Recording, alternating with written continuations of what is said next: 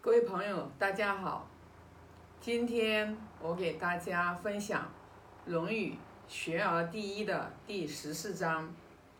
我先做个仪轨，以至诚、恭敬、感恩之心，礼敬大成至圣先师孔子，礼敬达观师傅，为天地立心，为生民立命。为往圣继绝学，为万世开太平。我先把第十四章读一下。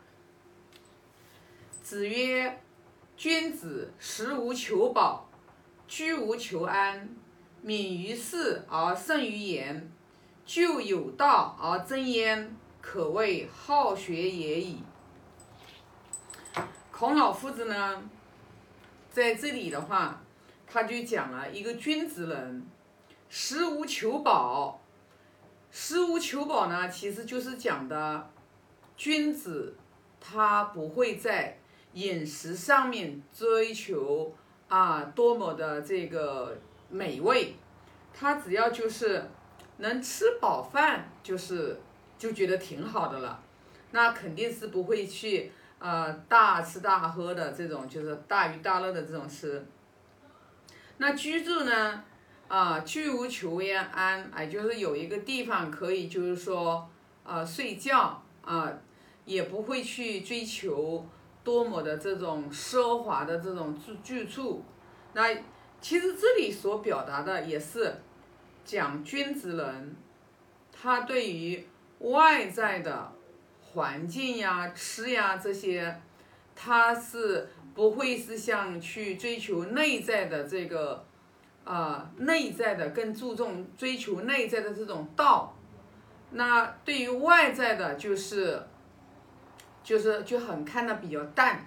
就像我们，呃，孔老夫子的最得爱的弟子颜回，他就是这样的人，他是。一单是一瓢饮，你想一下什么概念？就是吃饭的话都都没有工具吃的，对吧？就是用嗯喝水都用瓢舀的。但是呢，他他居住环境啊，一般的人都不能忍受。但是呢，颜回他不改其乐，所以说。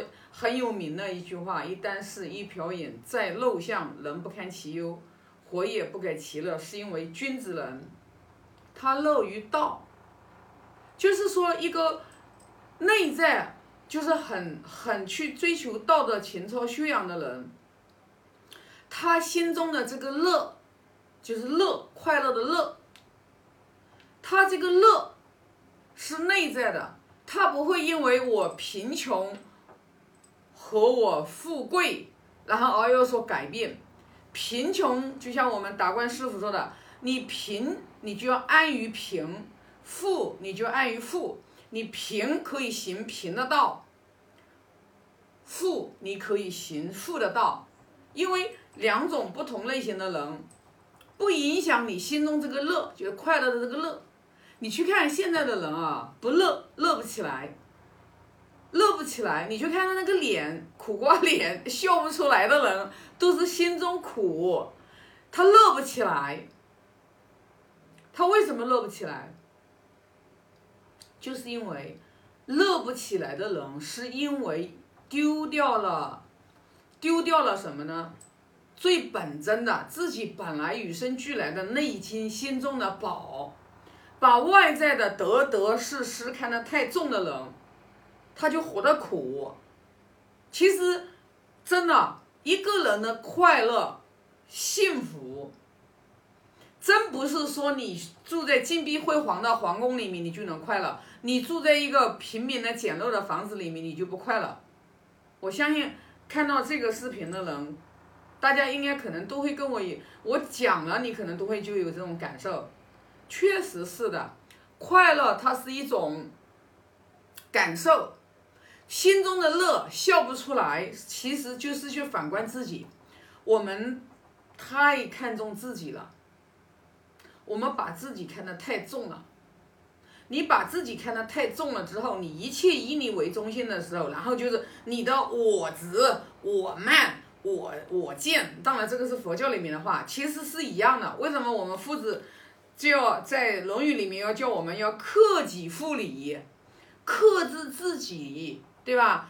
欲望无穷尽的欲望，对吧？来纠正自己。你看下面他又讲了一句叫“敏于事而慎于言”，我觉得这句话讲的就是特别的好啊。为敏于事，你看啊，我们很多的时候是只是不只说不做的，根本是没有什么敏敏于事的。就像前两天看的视频，达观师傅说过之后，然后同学们都哈哈大笑。做人不守礼，学佛不持戒，就是因为你没有敏于行。所有的学佛的弟子都知道吃素是属于戒律，对吧？但是呢，做不到，做不到，你可以可以一餐一餐的去做呀，对不对？你一个月。你先吃六斋行不行？很简单的呀，六斋就六天，我就选六天六斋日我吃素，行不行？那太简单了，知道吧？但是做吗？不做，不做你有用吗？对不对？因为你，你，你，你所有的计划，一定是它是一步一步一步一步个脚脚印，它才能就是达成的。它不是一蹴而就的啊，所以敏于事的同时，你做事情要去啊执行，要去快啊，慎于言，真的要慎于言，就是慎言慎行，就是慎言。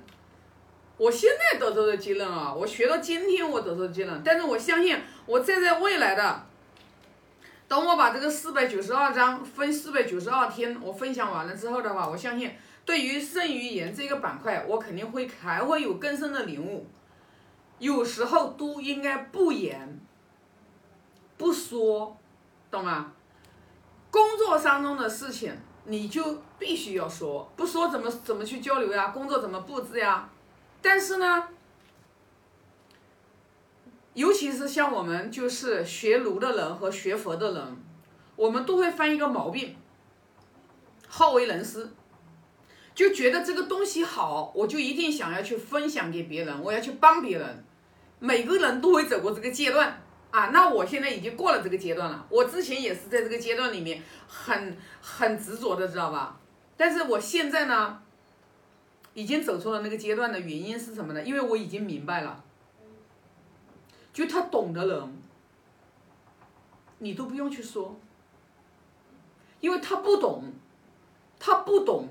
他不会因为你说就把它说懂，还是要靠他自己，还是要靠他自己，一定克己复礼，啊，独行君子，啊，然后这个独行事物，就是非礼勿视，非礼勿听，非礼勿言，非礼勿动，就是视听言动，是属于儒家文化里面要教我们言行上面的。你这些行为规范和准准则，你一定要做到，你不做到没有用。慎于言，甚至不言，是因为除了工作上面的之外，人生的哲理，人与人怎么走路，你用你的行为就是什么？君子行不言之教，你用你的行为。是最好的方法，不管是在家里面，父母带孩子、管孩子，还是做领导的带团队，父母你带孩子，你一定是你不要叽叽呱呱说，你让孩子爱好好学习，爱好学习，你自己先做一个爱好学习的人，你都不用讲话，你自己天天打游戏、看电视，然后啊刷刷这个啊刷抖音，呃这个。玩了不亦乐乎，孩子就在你旁边，你说做作业去，没用的，一定是行不言之教，这个才有用，否则没有用。啊。那么下面是就有道而正焉，就有道就是靠近有德的人，然后呢去匡正自己，靠近有德的人，一定是靠近有德的人，因为有德行的人，他首先一个他是把摆在道义摆在前面的，他不会走错路。那我们去靠近他们这样的人，良师益友，我们就会生活当中要有活的教科书，这个是死的，靠你自己悟的。但是你生命当中，你生活当中，你一定要有良师益友，然后来，然后这个就是，现在很多的人他不会愿意去讲你，真的，生命当中有人愿意能匡正你，愿意去讲你的人，其实你应该是他是你的贵人，知道吧？你看，越是悟道的人，越是悟道的人，就。边学习，像我们这种，就像我之前，像我们这种边学先先知道一点点的人，然后呢自己又受益的人，就特别愿意去分享，知道吧？真正大彻大悟的人，像禅师，他不会跟你讲的，什么不会跟你讲，知道吧？因为他知道你的因缘不到，讲了也没有用，懂吧？